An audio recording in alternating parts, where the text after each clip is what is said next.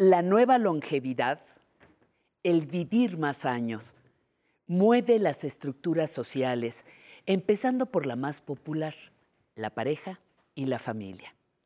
El amor eterno, el juntos para siempre, se estrellan frente a una realidad cambiante que tiene derechos que facilitarán las decisiones de todas las personas involucradas.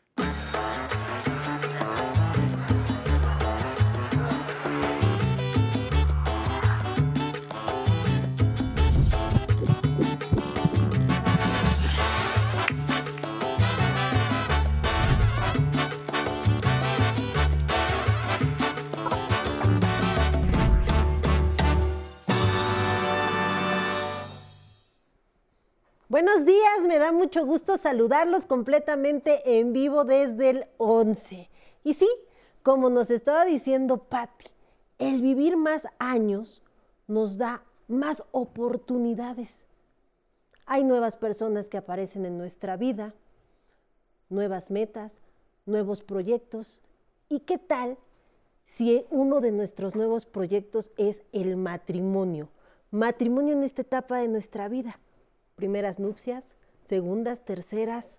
Como bien lo dijimos, vivimos más años, más personas conocemos, más proyectos tenemos. Así que vamos a platicar hoy sobre qué nos convendría más en esta etapa de la vida. Sociedad conyugal o separación de bienes en caso de que desee contraer nuevamente matrimonio o contraerlo por primera vez. Pero antes, como ya es costumbre, vámonos a ver esta cápsula que se ha preparado con mucho cariño para todos ustedes.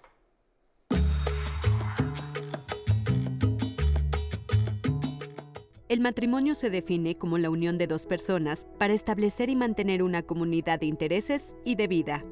La decisión de casarse ante un juez es importante, pues al formalizar legalmente un vínculo de pareja, se contraen derechos y obligaciones. El régimen patrimonial o económico es uno de los conceptos más importantes a considerar en un enlace matrimonial. Consiste en las normas jurídicas que regulan la relación económica y propiedades de bienes adquiridos durante el matrimonio. El régimen económico patrimonial adquiere dos formas, por separación de bienes o por sociedad conyugal con bienes mancomunados. Por bienes separados, cada quien conserva la propiedad y la administración de sus bienes durante el matrimonio. El régimen por bienes separados puede ser establecerse de manera absoluta, donde todos los bienes pertenecen al cónyuge correspondiente. También puede ser parcial, en el que los bienes que no se establezcan previamente serán mancomunados, es decir, de ambos miembros de la sociedad conyugal. Por bienes mancomunados, debemos entender la existencia de un patrimonio común, cuya propiedad es de las dos personas que conforman el matrimonio.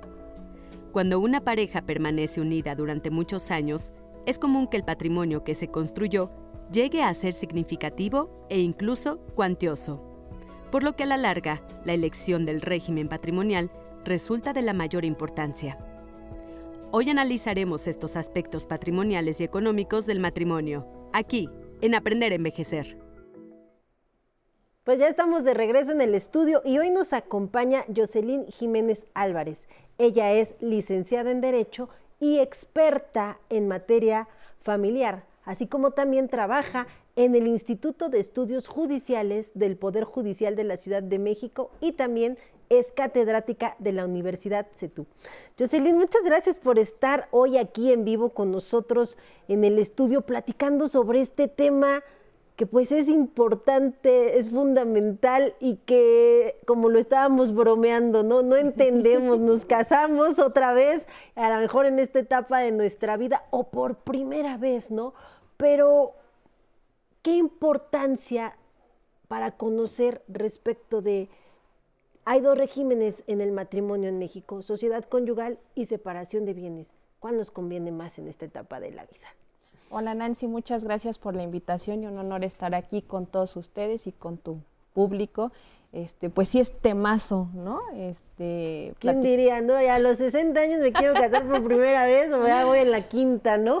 Oh, wow, ¿no? Este, qué, qué impresión, qué impactante que, que, a esta etapa de la vida todavía tengas ese deseo, ¿no? Y, y bueno, en cualquier etapa de la vida platicábamos hace un ratito que eh, no hay pareciera que, uno quisiera saber cuál es el mejor régimen, ¿no? Eh, la sociedad conyugal o la separación de bienes, cuál es el malo o el menos peor, ¿no? ¿En cuál me va ir menos peor si me divorcio? Exactamente, ¿no? Pero en todas esas cosas son en las que tendríamos que, que pensar para el futuro, porque no sabemos si este matrimonio, digo, se les desea éxito a todos, ¿no? Pero no sabemos si esto va a terminar en algún momento por decisión de alguna de las parejas. Y es importante saber qué, qué vamos a elegir, no, no, tomar una decisión, yo creo, a la, a la deriva, ¿no?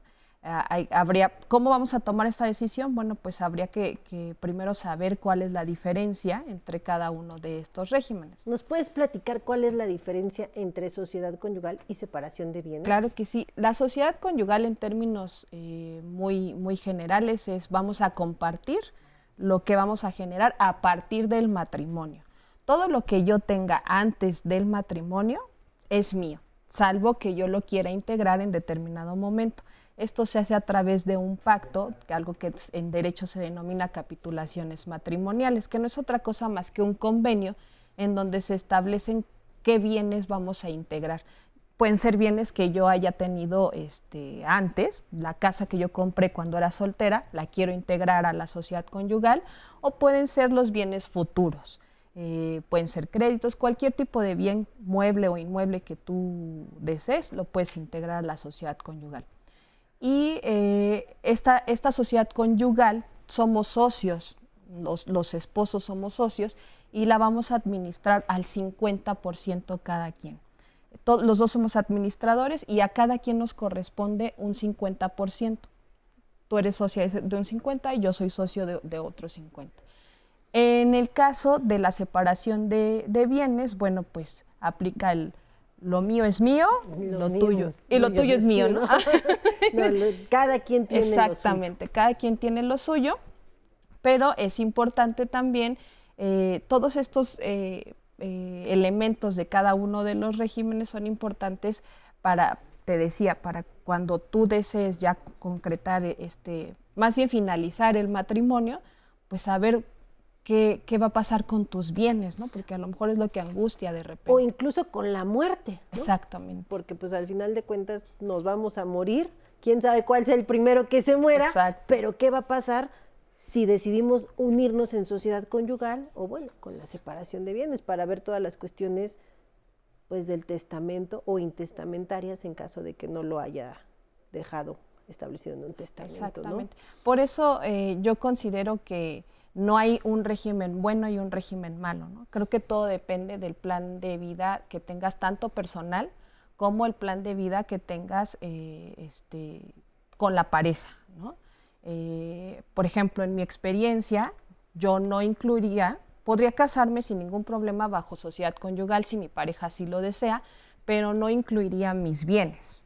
Ok, sería a partir de que se casaron. Exactamente. Exactamente, porque bueno, ya tenemos una historia atrás o, este, como bien decías en la introducción, ¿no? depende del, número de matrimonio que, ya tenga. Y sobre todo que pues en esta etapa de la vida a lo mejor yo ya tengo hijos. Exacto. Nietos, ¿no? Y que quiero dejar protegido con los bienes que ya tenía antes. E incluirlos en un nuevo matrimonio, pues pueden pueden estar en, peligro, ¿no? Sí, sí, sí, aquí todo genera un efecto jurídico, ¿no? Entonces, si yo incluyo estos bienes que ya tenía a la sociedad conyugal, bueno, si yo muero antes y queda mi consorte, mi esposo, eh, y después él muere, seguramente podrán tener acceso sus, la familia, pues llamemos biológica o por parte de él, a, a estos bienes, ¿no? Y a lo mejor disminuye esa masa para los míos, para, mi, para mis hijos, para mis nietos. Correcto. Hablabas de eh, capitulaciones prematrimoniales. ¿Nos puedes ahondar un poco más de qué son estas, para qué sirven y en qué momento las puedo generar? Claro que sí, las capitulaciones matrimoniales no son otra cosa más que un convenio que hacemos los, los futuros esposos para poder determinar bajo qué régimen eh, vamos a... Bueno, el, régimen tú lo eliges cuando te vas a casar, te van a dar una, eh, una hoja de... de este, registro, ¿no? Ajá, para, que tú anotes ahí bajo qué régimen te vas a casar, si vas sociedad conyugal o separación de bienes. Y tienes que integrar, si así lo deseas, las capitulaciones matrimoniales. En el caso de la separación de bienes, puedes integrar, te digo, en, ambos regímenes puedes integrar cualquier bien, pero ahí se va a decidir a lo mejor que eh, tú serás la administradora, yo no voy a hacerlo, vas a hacer tú, eh, todas las deudas que se, que se, tienen en el momento, todo esto se va a integrar a la sociedad, al, perdón, a las capitulaciones matrimoniales, es como un convenio que se puede... dejas clarito todo, ¿no? Y, exactamente, que entra, que no entra, eh, hasta a lo mejor entra, no sé... Eh, ¿Porcentajes? exactamente, pueden ser porcentajes, pueden ser bienes eh, inmuebles, pero a lo mejor la renta de ese inmueble no. Entonces entra el inmueble, pero la renta, esa no, esa es mía. O sea, el chiste es ponerse de acuerdo, que pues, casi no se hacen. No, no, no, no. Fíjate que hace ya un buen tiempo las capitulaciones matrimoniales eran insertadas pues como en automático. Era como un formatito, un machotito, ¿no? Y no hablaba de otra cosa más que el 50% te toca a ti y el 50% me toca a mí, independientemente del régimen patrimonial que se haya elegido. Lo ideal es que se hagan estas capitulaciones, las podemos hacer ante notario público o también las podemos hacer ante el juez de lo familiar. Podemos hacer las capitulaciones antes de eh, contraer nupcias, bueno, previo a, y durante el matrimonio. si yo estoy casada, ya llevo 10 años, o el tiempo que sea, puedo hacer estas capitulaciones matrimoniales y las puedo hacer ante estas autoridades que acabamos de mencionar conforme vaya viendo cómo, cómo va evolucionando mi matrimonio, qué bienes voy incorporando, cómo nos está yendo económicamente a, los cónyuges. Eh, tengo muchas preguntas que tengo aquí guardadas y te las voy a hacer, que estoy segura que a nuestros amigos y amigas del auditorio también, también les interesará conocer, pero pues vámonos rápido a un corte y ahorita regresamos al estudio a seguir platicando sobre este tema tan interesante. Aquí llegaron unos frailes con niños en aquel tiempo. Llegaron aquí a la parte alta donde estamos y eh, empezaron a trabajar la pólvora. Entonces ya los que estaban en aquellos eh, tiempos empezaron a hacerlo y de ahí fue la generación que, que llegó aquí para hacer la pólvora. Con amor, ahora sí que la pólvora hay que tratarla con amor para como el cuetón que sube y truena o de luz, bombas, castillos, entonces este, pues todo eso se va aprendiendo, se aprende en el transcurso de la vida porque hay materiales nuevos que nunca va uno a acabar de aprender. Entonces, ahí es donde te digo que hay que tener el amor para trabajar y arriesgarse uno va uno al taller y no sabemos si vamos a regresar con vida.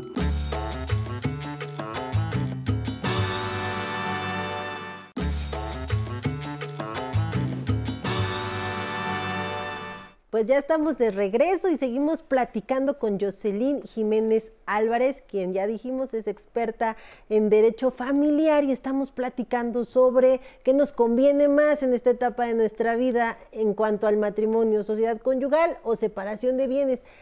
Eh, mi querida Jocelyn, siempre tenemos preguntas del público que nos interesa resolver aquí en el programa y hoy tenemos una que en especial también me interesa a mí. ¿Me acompañas a verla qué nos quieren preguntar el día de hoy? Hola, muy buenas tardes. Mi nombre es María de Los Ángeles Centeno Pérez. Eh, tengo 49 años y siempre he tenido una duda. ¿Cuáles son los bienes que no se consideran dentro de un matrimonio mancomunado?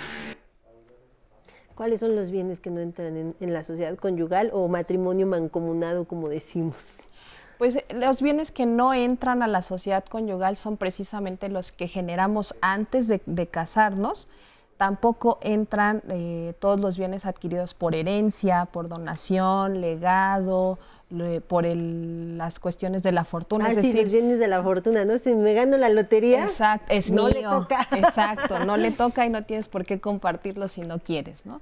Todos estos bienes no entran a la sociedad conyugal, incluso también una casa que, la adquieres antes del matrimonio, pero que se está pagando, te casas y se continúa pagando, tampoco va a entrar a la sociedad conyugal, siempre y cuando se eh, corrobore que en determinado momento que se pagó, se liquidó con tu dinero, no con el dinero de la sociedad conyugal o con alguna aportación del otro esposo o esposa.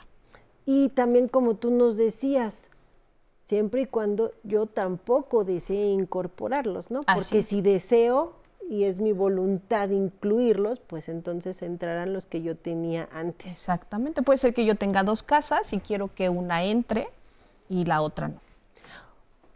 Jocelyn, en esta etapa de la vida puede que este no sea mi primer matrimonio, que sea mi segundo, mi tercer matrimonio.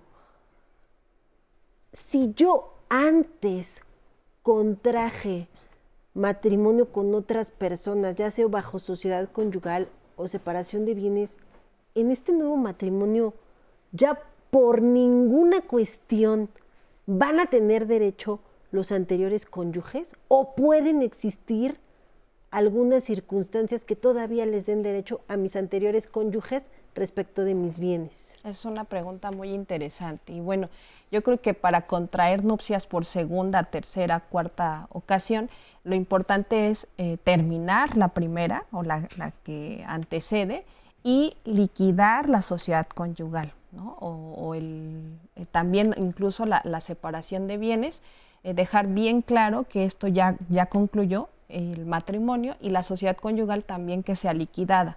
¿Cómo se va a liquidar? Pues en los términos en los que acordemos, en los términos en los que se hayan pactado las capitulaciones matrimoniales en su caso, y así entonces tú tendrás protegidos tus bienes y lo que le correspondiera en determinado momento a, al ahora ex esposo o ex esposa. Entonces hay que dejarlo bien claro, concluirlo, liquidar la sociedad para que ya no haya ningún problema en un futuro matrimonio que, que yo quiera tener. Se habla de la pensión compensatoria. ¿Nos puedes explicar qué es eso y en qué casos procede? Claro que sí. Antes de llegar a la pensión compensatoria, este, me gustaría comentarte que cuando nosotros decidimos disolver el matrimonio y nos habíamos casado por eh, separación de bienes, hay algo que puede corresponderle al otro cónyuge, sea varón o sea mujer, que es hasta el 50% de los bienes. Uno pensaría, ¿no? estoy casado por separación de bienes, no hay problema, este, lo mío es mío y lo tuyo es tuyo. Y si no generaste nada, qué pena, yo me llevo mis cosas. No es así. ¿Por qué? Porque ahora eh, resulta que si el esposo o esposa que se fue a generar bienes, a trabajar, y el otro que se quedó en casa, trabajando en casa, al eh, cuidado, de, los hijos, o incluso del propio patrimonio. Exactamente. Entonces, si él no tiene o ella no tiene bienes, precisamente por estar cuidando de este patrimonio y de la familia, puede alcanzar a, a tener derecho hasta el 50% de los bienes que el otro sí generó. ¿Por qué? Pues porque eh, esta persona, el, el esposo que se quedó en casa, se quedó al cuidado de todo esto para que el otro pudiera salir a trabajar. Entonces no sería como justo, equitativo que el otro se quede sin nada a la hora de, divorciarse. Dentro de esto también eh, viene la pensión compensatoria, que tiene, es diferente a la pensión alimenticia. La pensión compensatoria tiene que ver más con este tema, ¿no? De, bueno, pues yo ya me quedé en casa, no trabajé así, efectivamente lo decidimos, lo pactamos los dos, pero yo incluso con una carrera no la ejercí y por tanto tiempo de estar en, casa, pues ya no tengo experiencia, la edad también ya no me ayuda para tener otro trabajo. De trabajo. Exacto, entonces eh, con base a, todo esto eh, se puede llegar a una pensión compensatoria en donde el otro cónyuge tenga eh, este derecho de esta pensión. El tiempo dependerá, eh, siempre los juzgadores familiares eh, deben de, observar el, caso en particular. Entonces se tienen que observar muchas aristas para poder determinar el monto que siempre se tiene que aplicar la regla en relación a la proporcionalidad, que es la necesidad del acreedor alimentario, del que necesita la pensión, y a las posibilidades del otro. Tampoco podemos exigir 50 mil pesos de pensión si gana 20 mil, ¿no? Entonces tiene que ver esto y también el tiempo, el tiempo que, que, estuvimos casados. estuvimos casados y el tiempo que a lo mejor la otra parte no pudo generar bienes, ¿no? Y el tiempo que en determinado momento en un futuro pues tenga ella que, que solventar sus gastos con esta pensión. Mi querida Jocelyn, así como te pregunté que qué pasaba con los excónyuges, los hijos de mis anteriores matrimonios tendrán derecho sobre los bienes que yo genere en un nuevo matrimonio o no tienen derecho en caso de que yo muera. En caso de que tú mueras. Cuando esto sucede, eh, si nos casamos por sociedad conyugal, ya de entrada tenemos el 50% de los bienes. Y el otro 50% se tendrá que repartir si estamos hablando de una sucesión intestamentaria, es decir, cuando no hay testamento, se tendrá que repartir entre los, los demás herederos, que pueden ser los hijos. Eh, cuando estamos hablando de una sucesión testamentaria y si la otra pareja dejó perfectamente bien claro qué era lo que quería destinar y a quién, no pasa nada. Pero este, sí tendríamos que dejar bien claro qué es lo que va a pasar con, estos, con estos bienes.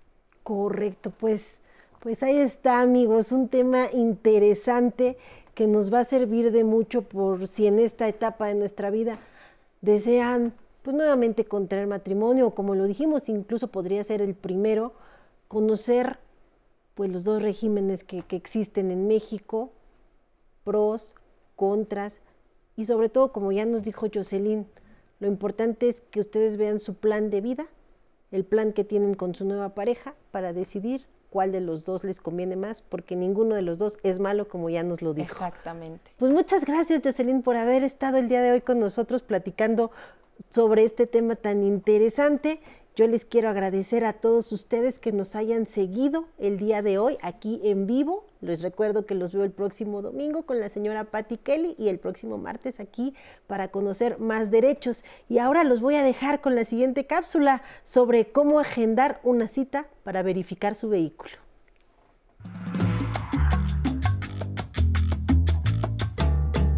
El gobierno de la Ciudad de México pone a su disposición la aplicación Apps CDMX, que le permite revisar diversa información o bien realizar trámites útiles. Puede consultar la temperatura ambiente, los índices de calidad del aire o dónde está ubicado el lugar más cercano con acceso gratuito a Internet. Pero también puede agendar una cita para verificar su vehículo. Hoy en Aprender a Envejecer le diremos cómo. Siga estos pasos desde su dispositivo móvil. Desbloquee su teléfono móvil y entre a su app CDMX. Vaya a la opción Guantera. En la nueva ventana, pulse en Verificentros. A continuación, le muestran un mapa de la ciudad en donde puede encontrar los diferentes centros a los que puede acudir. Abra y cierre dos dedos sobre el mapa para ampliar o reducir la imagen.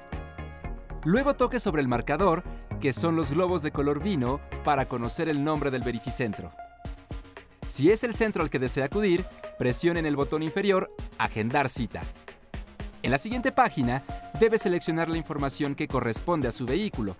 Toque en cada campo, elija una opción y presione en OK. Los campos requeridos son tipo de combustible, fecha de su cita, horario, placas y marca de su automotor, nombre, correo electrónico y teléfono de contacto. Para agendar su cita, dé clic en Siguiente. En una ventana emergente, le confirmarán los datos que acaba de enviar. Si son correctos, presione en Confirmar. Le notificarán que su registro ha sido exitoso. También le enviarán los datos de su cita al correo electrónico que registró. Vaya a su correo electrónico y abra el mensaje que AppCDMX le envió. ¡Listo! Así de sencillo puede agendar su cita en los distintos verificentros de la Ciudad de México. Si desea cancelar o cambiar su cita, debe llamar a Locatel al teléfono 5556 58 11 11. Si tiene alguna duda, puede enviarla al correo electrónico tecnología@aprenderenvejecer.tv. Hasta pronto. ¿Cómo están? Qué gusto saludarles. Excelente martes para los que están viendo Aprender a Envejecer, por supuesto desde la señal del 11. Les mandamos muchos saludos a todos los que se encuentran en Durango, en Veracruz, Chihuahua y a los que nos ven en Tamaulipas. Recuerden que en el blog de Aprender a Envejecer pueden encontrar más información de los especialistas que vienen aquí a los programas. Dejen sus comentarios y disfruten el contenido. También se pueden conectar en el Facebook de El 11 y enviar sus mensajes, como lo hizo Connie Espinosa, que nos dice: Buenas tardes, gracias por enseñarnos y aprender a envejecer. Muchas felicidades por el programa. Les mando un abrazo. Muchas gracias, Connie. María Eugenia Romero, interesante tema. Estela Núñez nos dice, me encanta el programa. Josefina Castro, saludos desde Ecuador. Y quiero mandar un saludo especial a Javier García de Radio Etiopía, que cumple hoy 65 años de edad. Te mandamos un abrazo enorme de parte de todos los de Aprender a Envejecer. Y ya para despedir el programa, los invito a que se pongan a bailar al ritmo de Popotitos con los ovnis. ¡Vámonos!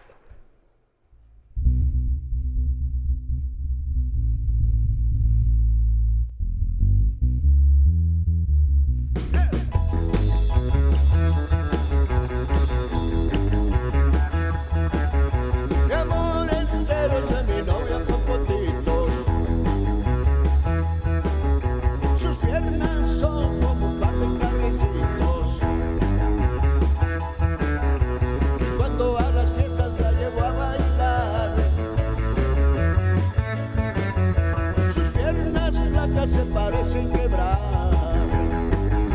Todos.